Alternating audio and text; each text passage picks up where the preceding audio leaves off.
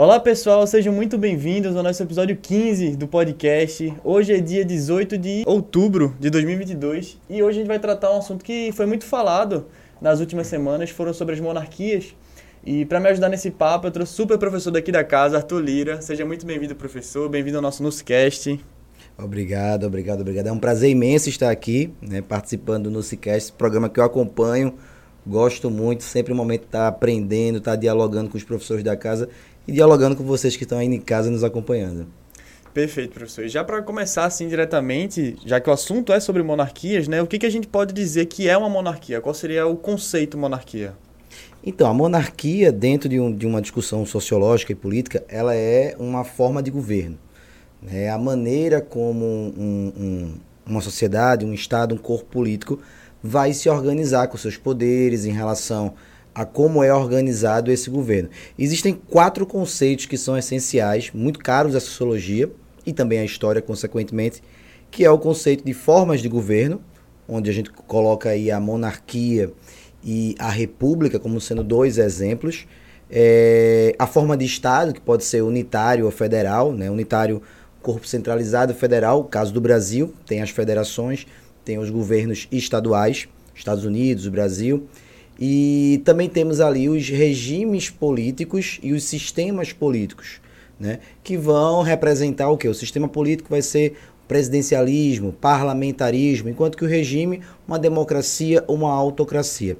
Então, basicamente, a monarquia ela é uma dessas definições e todas essas quatro categorias que eu trouxe para você, elas não são é, necessariamente opostas. Tem muita gente que vê a monarquia como uma oposição à democracia e não é. Né? Democracia é outra questão. Democracia é o regime de governo, o regime político, enquanto que a monarquia é a forma de governo, é como esse governo se organiza. E aí, pegando o exemplo, né, comparando monarquia e república, na república, um conceito romano, a gente tem a ideia da coisa pública, traduzindo do latim. Então, o, o território, o Estado, ele pertence a todos. Então, o Brasil ela é uma república, ela é uma respublica, coisa pública. Numa monarquia, a gente tem esse Estado pertencendo a uma figura, uma família, majoritariamente, aí, tra tradicionalmente, o rei, ou, até pouco tempo atrás, a rainha, no caso da Inglaterra, do Reino Unido. Perfeito. E são, assim, contextos muito diferentes, né? A gente não pode abordar realmente como contrapontos, porque a monarquia teve um contexto histórico, social, já a república teve outro, a democracia teve outro. Então, são realmente épocas lineares diferentes na história, né? Então, já falando desse conceito da história, como eram as monarquias nos primórdios da humanidade, na antiguidade em si? É, existem, muito bom esse seu comentário, existem várias é, monarquias, várias repúblicas né, ao longo da história e ao redor do mundo. Então, esses conceitos, essas categorias, elas se modificam no tempo e no espaço. Então, não tem como a gente entender monarquia querendo usar só como exemplo o Reino Unido, que é o exemplo mais emblemático, que é o exemplo que nós temos aí em evidência por conta da morte da rainha, é, nem tentar compreender a partir de termos essencialmente, por exemplo, europeus. Quando a gente pensa em monarquia, a gente pensa em termos historicamente europeus, por conta de uma, de uma questão histórica que com certeza a gente vai abordar muito aqui hoje, da trajetória histórica desse, desse, dessa categoria, desse conceito, mas a gente tem que pensar que existiram várias monarquias, existiram várias repúblicas, né? A nossa república não é igual à República Romana. Então o fera tem que sempre estar atento a isso em questões, em debates. Muitas vezes os feras levam esses conceitos para uma prova, para uma redação, por exemplo, e acabam tendo uma certa dificuldade porque querem usar esses conceitos como sendo conceitos, categorias universais. Não tem como, né? Tanto o tempo quanto é, o lugar né, de que estamos falando se modifica. Então, a monarquia, é difícil a gente precisar a origem da monarquia. Por quê? Porque desde que as sociedades elas começaram a se organizar, e aí muitas dessas sociedades elas vão criar um corpo de hierarquização, muitas vezes quem é que hierarquizava essas sociedades? Aquele que detinha o controle do exército, aquele que detinha o controle sobre os excedentes. Então, a partir daquele momento, a gente tem uma figura que se destaca em controlar aquela sociedade. Então, já podemos dizer que ali já existe uma monarquia, um indivíduo que controla toda essa produção. Esse indivíduo vai ser chamado de rei, no Egito Antigo, esse indivíduo vai ser chamado de faraó, Né? No Império de Gana, que é até um errozinho de tradução que o Ocidente fez, a gente fala do Império de Gana na parte da África Antiga, mas Gana é o nome do título, é o título do, do, do governante. Eles não tinham a palavra rei. O rei vem do latim, vem aí do rex. Né? Então existem outros termos, outras denominações para chamar essas figuras. Casos mais emblemáticos que a gente estuda na história, né? no caso a Roma Antiga, que tem como a primeira fase a monarquia, né? iniciada ali com o Rômulo, que assassina o seu irmão numa disputa de poder, e coloca o nome de Roma em homenagem ao seu irmão gêmeo, né? Bem emblemático aí o símbolo da loba amamentando os gêmeos. Quem gosta de futebol já deve ter visto no emblema aí da, do Roma, né? A loba com os gêmeos. Então ali nós temos o primeiro governante, o primeiro monarca. Essa é a primeira fase da história romana, né? lá em aproximadamente oito séculos antes de Cristo. É, mas uma das primeiras sociedades que a gente estuda com essa tradição monárquica é o Egito Antigo, que aí já é bem diferente.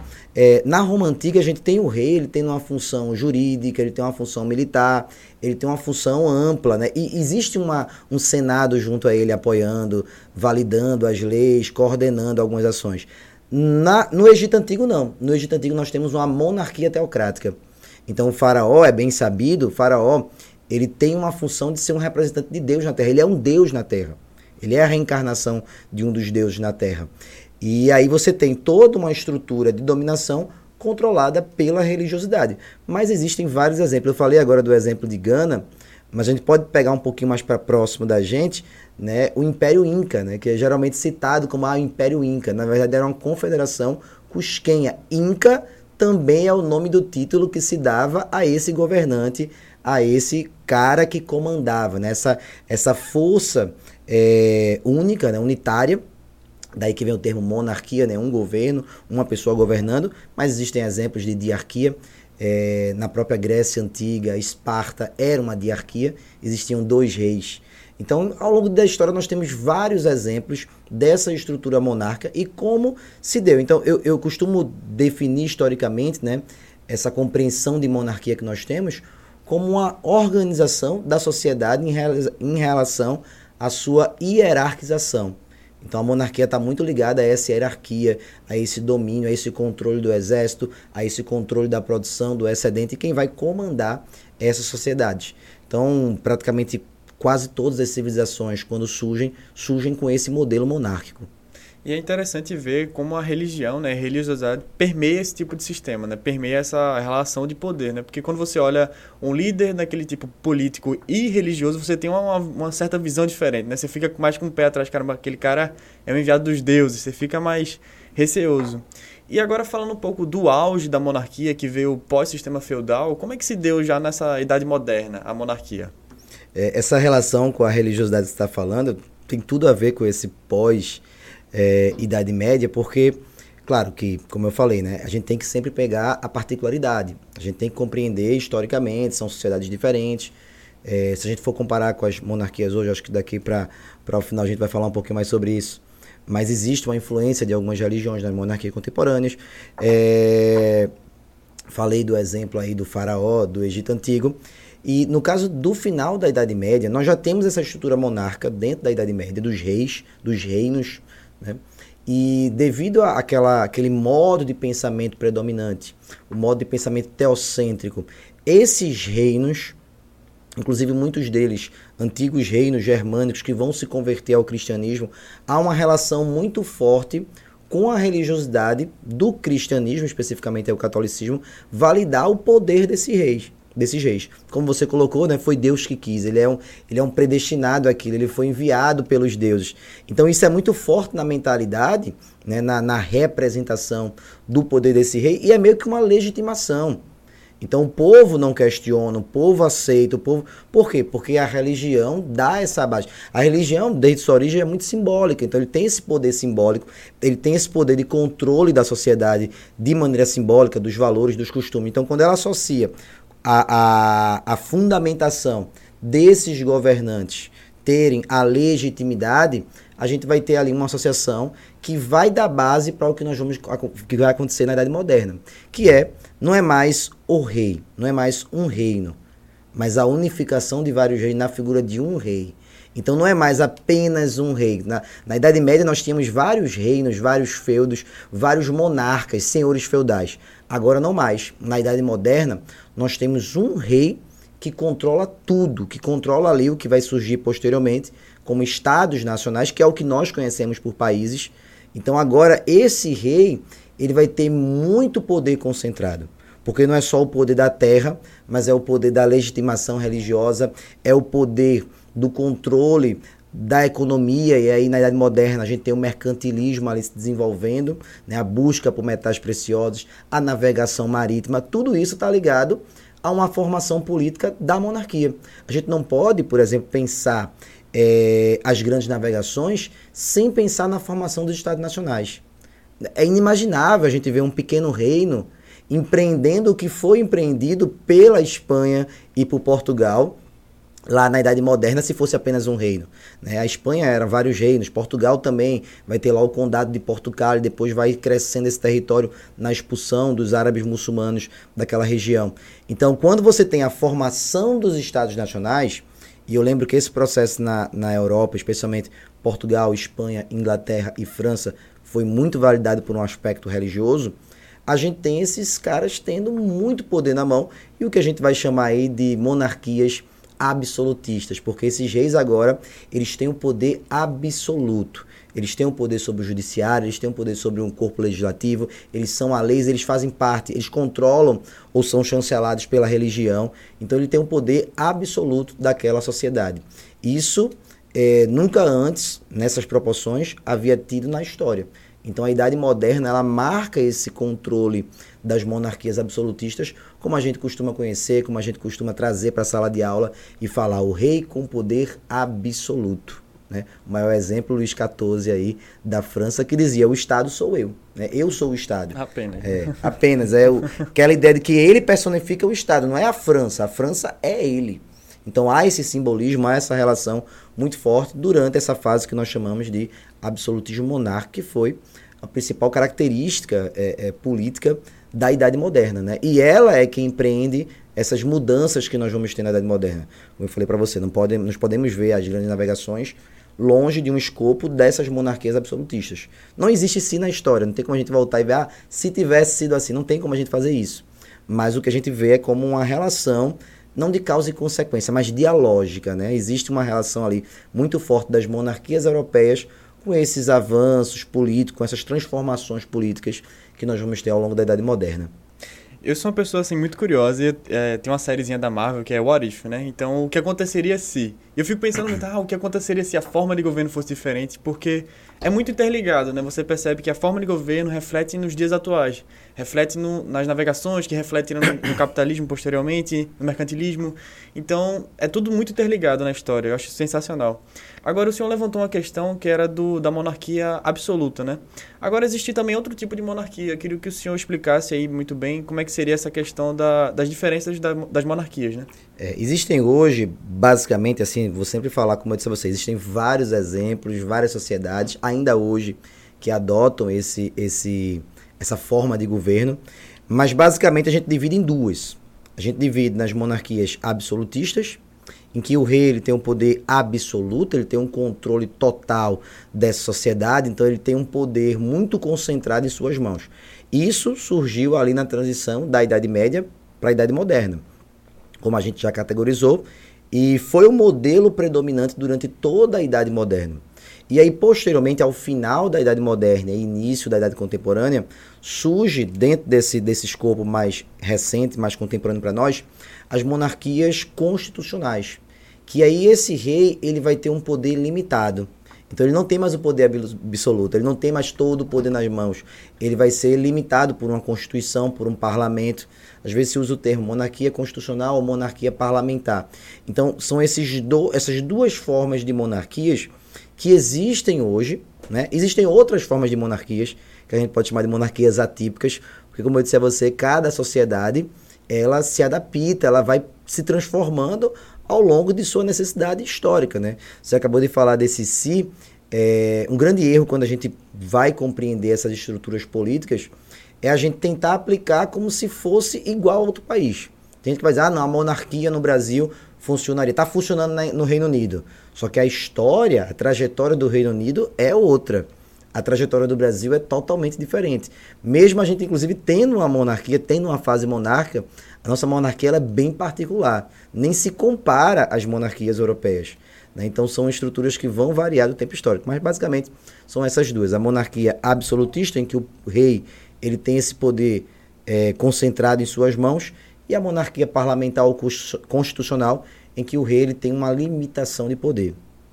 Perfeito, professor. Agora o senhor levantou essa questão da monarquia no Brasil e dela ser um, um pouco diferente, dela ter suas peculiaridades. Então, que, que se poderia falar, assim, brevemente, porque a gente sabe que falar da monarquia no Brasil demandaria muito tempo, mas da fase monárquica no Brasil, começando com Dom Pedro I, como é que foi, como é que foi, o que, que teve de diferente, o que, que o senhor poderia trazer para a gente agora? É, existem, a gente sempre tem que pensar, né, essa formação, essas formações históricas numa perspectiva macro e micro. Sempre gosto de analisar internamente, global, regional, global. É, então eu sempre penso essa questão da monarquia quando a gente compara o que, é que estava acontecendo, especialmente na América nesse período. Então, se você olhar no momento em que o Brasil ele proclama a sua independência, a gente tem vários países da América Latina, né, que outrora era conhecida como América Espanhola, fazia parte do, do conjunto colonizado pelos espanhóis, que estão também promovendo suas independências. E salvo algumas exceções, o México, salvo algumas exceções, o Uruguai, um pedacinho também, um período, elas foram é, regimes republicanos, salvo algumas exceções. São regimes republicanos. Então você tem a proclamação da independência e da república ao redor do continente americano, né? América Central e América do Sul, na América Latina, como a gente costuma definir. E o que é que vai acontecer? Aqui no Brasil, essa ideia de monarquia, ela foi muito articulada junto com o processo de independência. Então é interessante a gente estar tá falando isso, inclusive nesse, nesse momento né, em que se rememora, não comemora, mas rememora os 200 anos da independência. Então, com certeza, isso será tema trabalhados em aulões, em lives, em, em debates acadêmicos. Provavelmente pode até cair no vestibular. Né? A UPE especialmente no SSA2, o Enem pode trabalhar esses temas que são os 200 anos da independência do Brasil. Então tem uma figura essencial nesse processo que é o José Bonifácio. José Bonifácio ele enxerga é, a necessidade do Brasil promover a independência, mas garantir a unidade territorial. Então quando ele olha para como a gente vai conseguir né, manter essa unidade territorial, independente de a gente achar que é o modelo mais correto ou não, ou simpatizar ou não com monarquia ou com república, naquele momento histórico, ele pensa, poxa, a maneira que nós temos de promover essa, essa garantia do território brasileiro, ele vai ter duas ideias. A primeira, precisamos de uma pessoa que represente toda a nação. E naquele momento ele vê que a figura que teoricamente representaria toda a nação, que inclusive depois da independência a gente vai ver que não é bem assim, era o Dom Pedro I. Então ele é que capitaneia o nome do Dom Pedro I para ser a, a, figura da independência. Que inclusive isso é uma criação histórica, isso é uma construção histórica.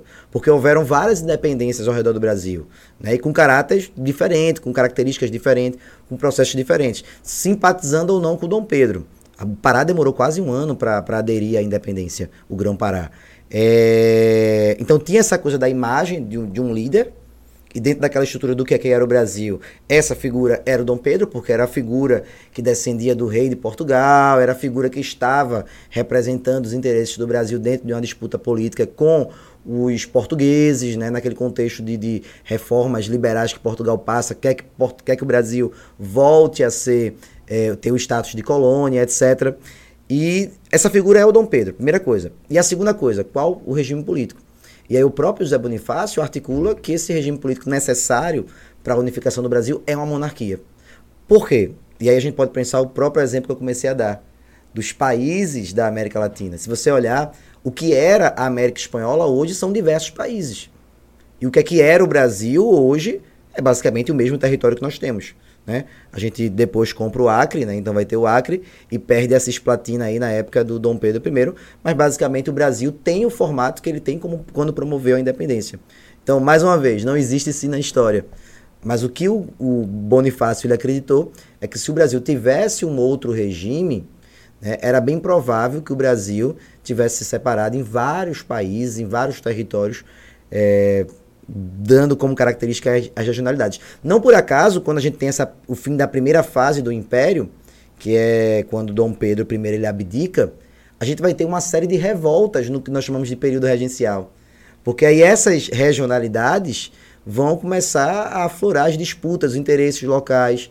Então a gente tem realmente uma, uma a, a demonstração de que o Brasil ele não é tão unificado assim, de que o Brasil né, precisa de fato dessa figura, dessa figura política, dessa figura simbólica. Eu costumo trabalhar como símbolos. Eu dou aula de História do Brasil é, Império, numa universidade aqui da região metropolitana, e eu estava até falando hoje isso com meus alunos, como o Brasil precisa desse símbolo para unificar.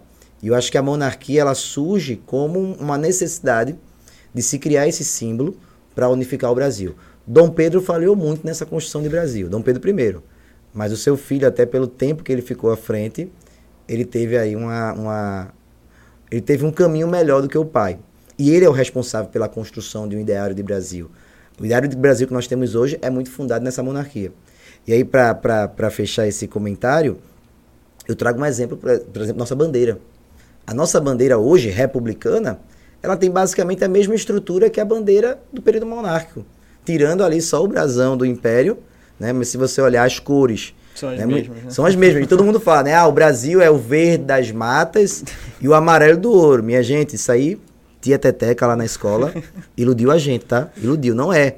Não é. É o verde da casa dos Braganças, de Dom Pedro I, e o amarelo da casa de Habsburgo, da Maria Leopoldina. Então, são símbolos é, monarcos. O hino que a gente tem é um hino feito no período imperial. Então existem muitos símbolos que são mantidos, por quê? Porque esses símbolos se tornaram a representação do que era o Brasil ou do que se queria construir de Brasil.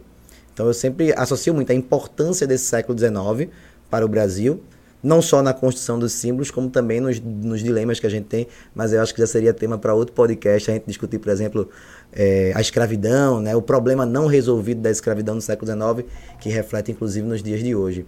Mas eu acho esse século XIX um século muito importante para a nossa constituição enquanto nação. Né?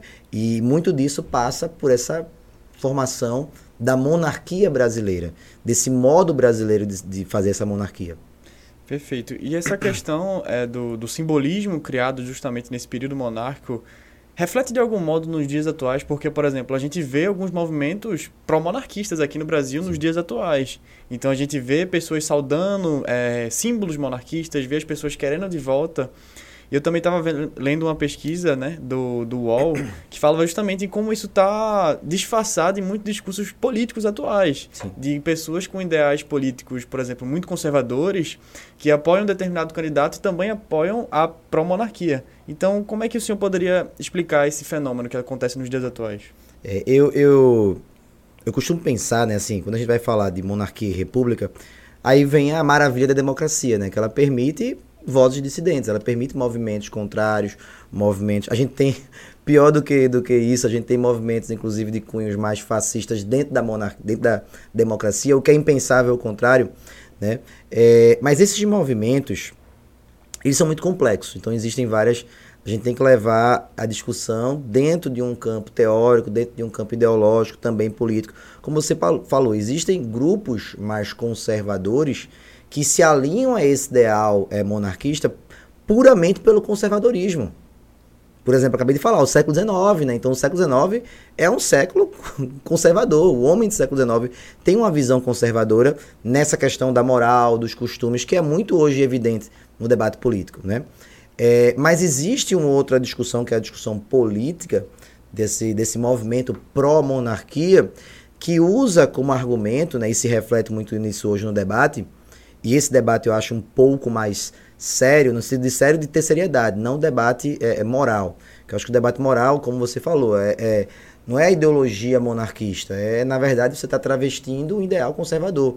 Então você quer usar o ideal monarquista para travestir, na verdade, outros valores que não necessariamente são desse, desse espectro, dessa forma de governo. Porque quando a gente fala de monarquia, a gente está falando de uma forma de governo.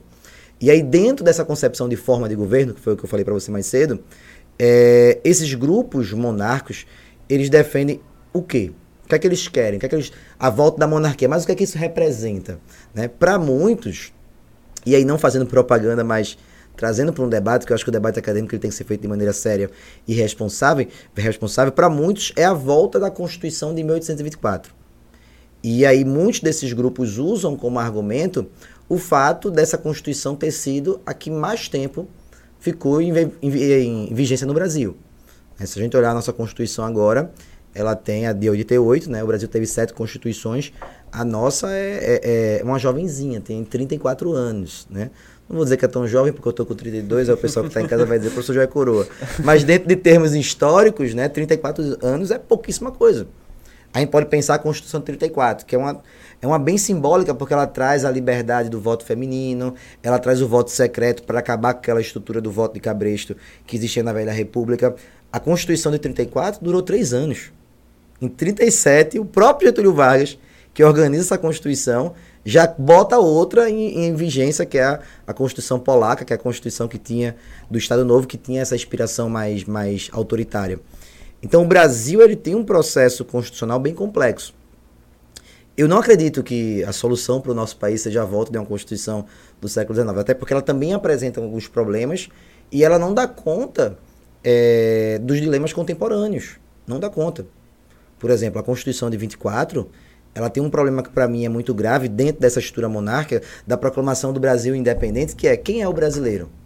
A gente não pode naquele momento, a gente não, né? Eles não podiam usar como característica do ser brasileiro a questão do nascimento, da terra, de quem nasceu aqui na nossa terra. Por quê? Porque aí negros é, que foram escravizados, que tivessem filhos aqui, seriam brasileiros, teriam direitos políticos. Os indígenas teriam direitos políticos. E aquela Constituição de 24 não quer resolver esse problema. Não quer que selvagens, como eram tratados os, os termos da época, né, fizessem parte da, da, do conceito de cidadania. Então é por isso que a Constituição de 24 é uma Constituição é censitária, você tem que mostrar uma renda. Porque aí quando você exige essa renda, você limite a só uma aristocracia fazer parte. Né? E além da Constituição, um outro aspecto que eu trago para debate é que acredita-se que pelo fato de ter uma família no poder e essa pessoa ela ser instruída a ser o governante, ela vai ser educada a ser o governante, nós não teríamos é, as disputas políticas que se tem, por exemplo, como a gente está tendo agora no processo eleitoral. Né? Então as pessoas dizem, ah, a monarquia é bom porque o cara vai governar 30, 40, 10, 20, depende do tempo de vida dele, do tempo que ele aguenta ficar no poder. E como não tem uma eleição, como não tem um processo de substituição é, definido nos termos eleitorais, não vai ter a briga, não vai ter a disputa. Né? Eu vi até, pesquisando um pouquinho também para trazer isso para o debate, tentando trazer para a contemporaneidade, eu vi um, um, comentário monarquista dizendo justamente isso. Que o Brasil, desde que começou o processo eleitoral, está parado. O Congresso não está andando com as pautas, porque está esperando a definição das eleições, de quem vai ser o próximo presidente. Né? Então é meio que assim, o regime republicano ele para nesse processo. Aí o cara falou, se fosse a monarquia não tinha isso. Se fosse a monarquia, o governante ia estar no poder, a família.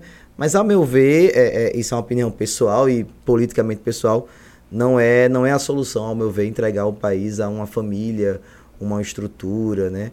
É, existe um outro debate mais amplo sobre isso.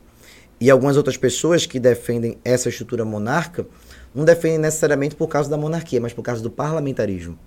E aí usam muito como exemplo o exemplo inglês, Inglaterra. da Inglaterra, do Reino Unido, na verdade, que é uma estrutura política diferenciada, onde o parlamento elege quem vai ser o chefe de governo. É, e é muito difícil para a gente entender essa diferença aqui no Brasil, porque a gente vem, né, nós que, que vivenciamos essa república, a gente sempre tem a, a ideia de pensar o chefe de governo e o chefe de Estado como sendo uma coisa só. Né, é uma coisa só. O presidente ele é ao mesmo tempo chefe de governo de Estado. Mas quando você vai para alguns exemplos monárquicos, né, e aí isso vem muito da cultura, da formação cultural, para o Reino Unido, para os ingleses, está muito claro. Né? O rei Charles é agora o chefe de Estado. Ele é o, ele é o dono do Reino Unido. Não se tem um dono de proprietário, mas ele é, ele é o cara que representa o Reino Unido. Enquanto que a primeira-ministra, ela é a chefe de governo, ela vai governar. E isso por conta de uma estrutura parlamentarista. E tem gente, inclusive, que defende esse parlamentarismo. Mas, como eu disse a vocês que são conceitos diferentes, não necessariamente você precisa é, defender a monarquia para defender uma autonomia maior do parlamento, um sistema parlamentar no Brasil. Portugal vive hoje um semipresidencialismo. Você tem um presidente que é chefe de Estado, seria o equivalente ao rei e à rainha da Inglaterra, e você tem o chefe de governo que é eleito, que é escolhido pelo parlamento. Dentro do parlamento, na verdade. Quem escolhe é o presidente, mas dentro do partido mais votado no parlamento. Então você tem esse corpo parlamentar e você tem esse corpo é, de representatividade estatal.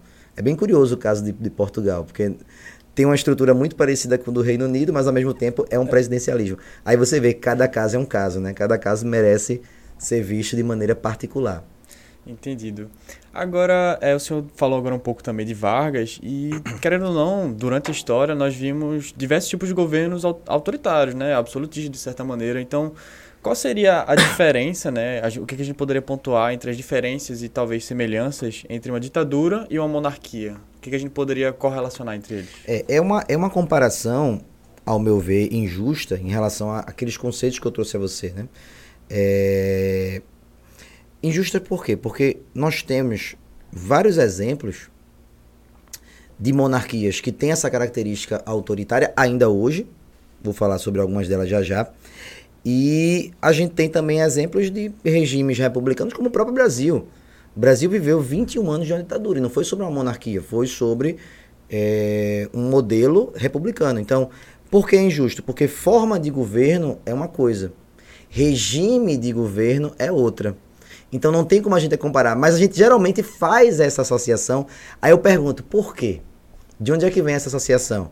É porque a gente está muito acostumado, e aí tem um conceito que eu gosto muito na história, que é o conceito de cultura histórica. Eu digo muito isso aos meus alunos. Meus alunos dizem assim, professor, eu não gosto de estudar a história do Brasil. Eu fiz, por que tu não gosta de estudar a história do Brasil? Não, porque a história do Brasil é chato, é isso aqui. Mas, gente, a história do Brasil tem acontecimentos fantásticos. A história política do Brasil, eu me lembro quando o House of Cards, para quem assiste a série, colocou lá assim, tá difícil de competir, porque a história política do Brasil é digna de uma série. Game of Thrones perde. Né? Só que a gente não tem uma cultura histórica sobre esse conteúdo da história do Brasil. A gente não consome, o máximo que a gente consome é uma novela da televisão sobre o império que distorce um bocado de coisa. Né? O máximo que a gente tem é isso. Mas a gente não tem, por exemplo, uma produção ampla da literatura, apesar de muitos autores da literatura acompanhar esses períodos históricos. Eu saúdo muito Machado de Assis, José de Alencar, entre outros, Lima Barreto. É, mas a gente não tem um amplo consumo da sociedade desses autores. A gente não tem uma produção é, audiovisual sobre essas nossas histórias. Então acaba que eu e você, provavelmente, a gente cresceu vendo filme, vendo jogo sobre Segunda Guerra Mundial. E aí, quando o aluno vai para a sala de aula, ele, pô, adoro a Segunda Guerra Mundial. Por quê? Porque ele já tem uma cultura histórica, já tem um consumo sobre aquilo. Né? E, e onde é que eu chego com isso? É que a monarquia, a gente tem a imagem da monarquia sempre é, construída através de filmes. Muitas vezes filmes medievais, muitas vezes jogos ou alguma série ou algo em que passa esse teor tir tirânico. Não estou dizendo que a monarquia é boazinha, não, tá, minha gente? Existem muitas monarquias é, tirânicas existiram e ainda existem. Né? Quando a gente falou da monarquia absolutista, característica da Idade Moderna. E aí muita pessoa vai dizer, poxa, professor, existe uma monarquia absolutista? Existe. A Arábia Saudita. O Catar também. O Catar, que a gente vai ter a Copa lá, agora vai todo mundo. Porque tem muito isso, né? Quando um regime, polêmicas agora, é, é, é, dentro do cenário geopolítico, né? O Luizinho estava aqui um dia desse falando sobre a Ucrânia e a Rússia, mas todo mundo fazendo sanção contra a Rússia por conta da guerra com a Ucrânia. Mas a gente vai celebrar um dos maiores eventos de paz mundial num país que é um país autoritário. Né? Agora, ele não é autoritário por conta da monarquia. Né? Ele é autoritário por conta do regime. O regime é autocrático. Né? Inclusive, o Catar é bem peculiar, porque ele tem uma constituição, o, o, o emir segue a constituição, mas não deixa ter um parlamento. Então, ele é, ao mesmo tempo, uma monarquia constitucional, na teoria, só que na prática é uma monarquia absolutista, porque ele não deixa ter o parlamento. Então veja o que eu estava dizendo assim, que é a denominação. Você vai encontrar aí a referência do Catar como sendo uma monarquia parlamentar, mas na prática não é, porque não tem o parlamento. O, rei, o emir não deixa. Né? E a gente vai celebrar esse evento mundial num desses países. A Arábia Saudita, eu trago como exemplo, porque há alguns anos atrás, não sei se quem está nos acompanhando vai lembrar, mas o, a morte do Jamal Khashoggi, o jornalista é, árabe que vivia nos Estados Unidos, né? escrevia para o Washington Post, foi resolver algumas coisas de documento dentro do consulado árabe na Turquia. E lá ele foi simplesmente assassinado, saiu de lá esquartejado. Depois se descobriu quem foi o mandante, o príncipe regente. Né? O príncipe regente lá ele tem poderes absolutista. E que recentemente estava em algumas conferências políticas com políticos importantes do mundo todo, inclusive com o presidente do nosso país. Estava presente lá com ele. Mohamed bin Salman é um autocrata. Ele é um ditador e ele é um rei absolutista. Na Arábia Saudita, a Arábia Saudita é a Arábia dos Saúde, é a família que governa desde que entrou para esse processo, desde a primeira metade do século XX, 1935, né? Quem está hoje no poder, né, teoricamente é o rei, mas o rei está muito idoso, não governa, é o príncipe. Mas o pai dele foi o primeiro autocrata daquela região. Então a gente tem exemplos no mundo todo de monarquias absolutistas monarquias extremamente autoritárias. Não porque são monarquias. Eu, eu sempre gosto de fazer essa comparação, porque quando a gente fala nesse, nesse debate sobre a, a, a, a tirania de uma, de uma monarquia, a gente não pode comparar com a, com a Inglaterra. Não podemos. Não podemos comparar com o Japão, que também é uma monarquia. Não podemos comparar com a Espanha, que é uma monarquia constitucional, que também é muito parecida com a Inglaterra. Tem esse rei, mas esse rei é muito mais simbólico. São, são sociedades diferentes, são regimes diferentes. Então é, é, é sempre preciso a gente ter, ter atenção a essa definição da monarquia a ser absolutista ou não. É bom frisar, né?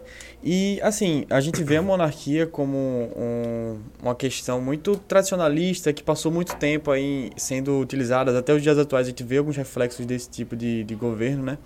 Mas como é que algo tão forte, tão poderoso como o monarca absolutista pode cair em declínio? Como é que houve esse declínio da monarquia? É... Então, como eu disse, hoje nós temos meia dúzia de países que são absolutistas. Então é uma, é uma minoria, se a gente pensar na conjuntura política mundial. Infelizmente ainda tem, não era para existir ao meu ver, na minha opinião, mas cada país, claro, vai lidar com esse processo histórico. Mas a gente tem como marco, como eu disse a você, esse regime, ele é predominante na Europa moderna. Tá? E sempre do, tudo que a gente está falando, a gente está falando em termos europeus, né? Pode ver que a gente fala próprio termo rei, como eu disse a você, não era utilizado em outras nações, em outros países, em outras civilizações. É...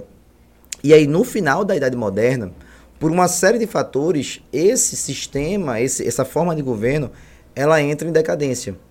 E qual é um dos principais fatores? A ascensão da burguesia. Por quê? Um sistema monárquico, ele precisa de, uma, de um corpo de nobreza, ele precisa de um corpo de aristocracia para sustentar. Esse, inclusive, era um dos argumentos para José Bonifácio defender a, a, monarquia no Brasil, na proclamação da independência. Por quê? Porque esses, essas elites brasileiras se integrariam a, essas, é, é, é, a esses títulos de nobreza, a essa nobreza brasileira, nobreza tropical, na verdade, que é bem diferente da europeia. Então você tem essa nobreza sendo o poder político, né? E não permitindo que outros fossem poder político. Por quê? Porque não está ligado a ter dinheiro. Né? Muitas vezes quando eu falo em sala, olha, minha gente, o poder aqui é terra, o poder é ter sangue nobre, né? Aquela, aquele mito do sangue azul. Então, no final da idade é, moderna, você tem esses valores sendo questionados. Por quem? Por uma burguesia. Por uma burguesia que estava se desenvolvendo com mercantilismo, por uma burguesia que tinha muitas vezes muitas riquezas, mas não tinha um poder político. E essa burguesia começa a exigir esse poder político. Não por acaso, o principal movimento que fundamenta essa negação ao poder absolutista é o iluminismo que nasce dentro da burguesia. É, são os filhos dos grandes comerciantes, são os filhos dos burgueses que vão é, virar intelectuais que vão defender tudo aquilo que fundamenta essas monarquias. Inclusive, o que a gente falou mais cedo, a teoria divina dos reis. Aí vem alguns autores, como por exemplo John Locke, né, que cai muito em vestibular, o pessoal do SSA2 que estiver nos acompanhando aí, fica ligado, porque não dá para tu chegar na prova do SSA2 sem saber quem é Karl Marx e sem saber quem é John Locke, o pai do liberalismo e o pai do comunismo. É... John Locke ele dizia, por que é que nós temos que ser súditos de um rei? Na verdade é o rei que é o nosso súdito. O rei, ele é que precisa servir ao povo. E se esse rei não está sendo bom o suficiente para o povo, é direito do povo destroná-lo. Né? O próprio John Locke participou das revoluções inglesas. Participou do processo que pôs fim na Inglaterra à monarquia absolutista e instituiu essa monarquia constitucional. Veja que o objetivo dos ingleses não era acabar com a monarquia, era acabar com esse poder ilimitado desse rei, que muitas vezes dava poder ilimitado para essa nobreza. Quem é que apoia essa transformação? A burguesia. Quem é que acende o poder? A burguesia. E hoje a gente tem essa classe burguesa sendo considerada aí o topo da pirâmide social. Né? O topo das pirâmides, aquela, aquela clássica pirâmide que todo professor de história faz na sala, né? Hoje quem está no topo é a burguesia. Então, essa, essa, esse questionamento, esse enfraquecimento das monarquias absolutistas é um jogo político, especialmente na Europa, para que esses é, burgueses cheguem ao poder, tomem esse poder, né? E, no caso da, da, da, da Inglaterra, a gente tem essa monarquia constitucional. No caso da França, a gente tem a Revolução Francesa. Depois a gente vai ter o Império Napoleônico. Que, qual é a diferença de Napoleão para um monarca absolutista? Aí eu te pergunto, agora, agora é minha vez de entrevistar, qual é a diferença? Pensa bem, Napoleão teve uma fase ditatorial, né? Primeiro a gente tem lá a fase constitucional, que ele era um cônsul, depois ele vira um imperador, né? Aquela, qual era a diferença dele para um rei? Acho, acredito eu que assim, ele não veio de uma família real, uma dinastia real, de certa forma, mas ele exercia um poder absolutista. Né? Ele exercia um, exercia um poder ditatorial, absolutista. Ele era um autocrata. Só que qual é a principal diferença? Ele era um governo liberal. Ele governava para a burguesia. Então ele vai ter o apoio daquela mesma classe. Aí você vê que não é o autoritarismo que estava incomodando os burgueses. O que incomodava era os burgueses não ter vez naqueles governos. Então, o, o, o, Napoleão Bonaparte ele deixa isso muito bem claro. Posteriormente, inclusive, o sobrinho dele também, lá no século XIX, mais uma vez, meus alunos do SCA2 que está aí nos acompanhando, escuta muito eu falar sobre isso com eles em sala. É, o Luiz Bonaparte, é o Napoleão III ele é, é, também tem esse cunho autoritário, mas é um governo que governa para essa burguesia. Né? Então não é e é uma república, não é uma monarquia, é uma república. Posteriormente tem uma fase monarca, mas inicia-se como uma república.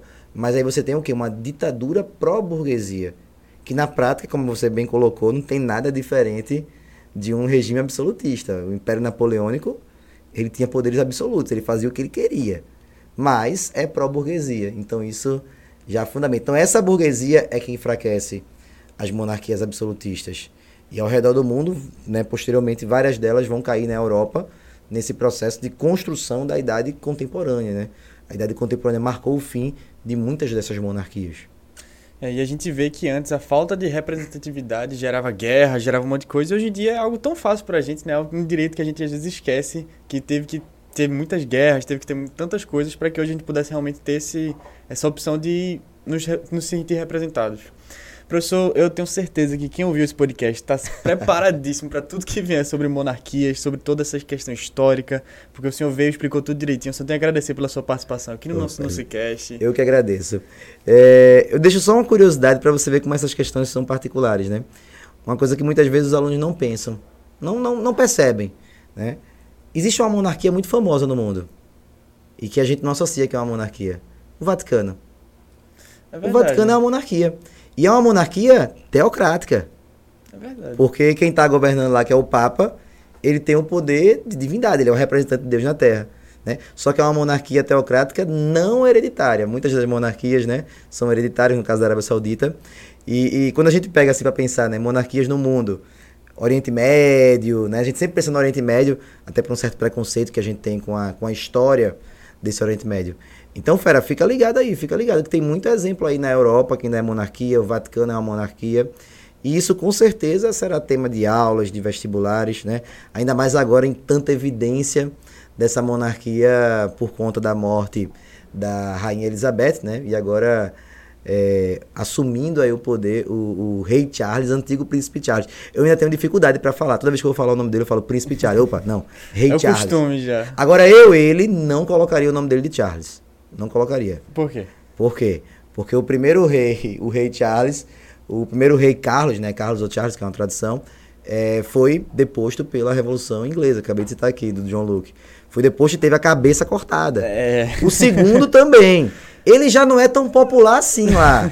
e ainda coloca o mesmo nome de dois outros reis que foram depostos nesse processo de, de, de, monarquias europeias, né? Então eu não colocaria, eu mudaria de nome. Que ele pode, inclusive, fazer isso, né? Ele pode eleger um outro nome, que é o nome e o título dele de rei. Apesar do nome dele ser Charles, ele poderia, se quisesse, botar lá Henrique alguma coisa, né?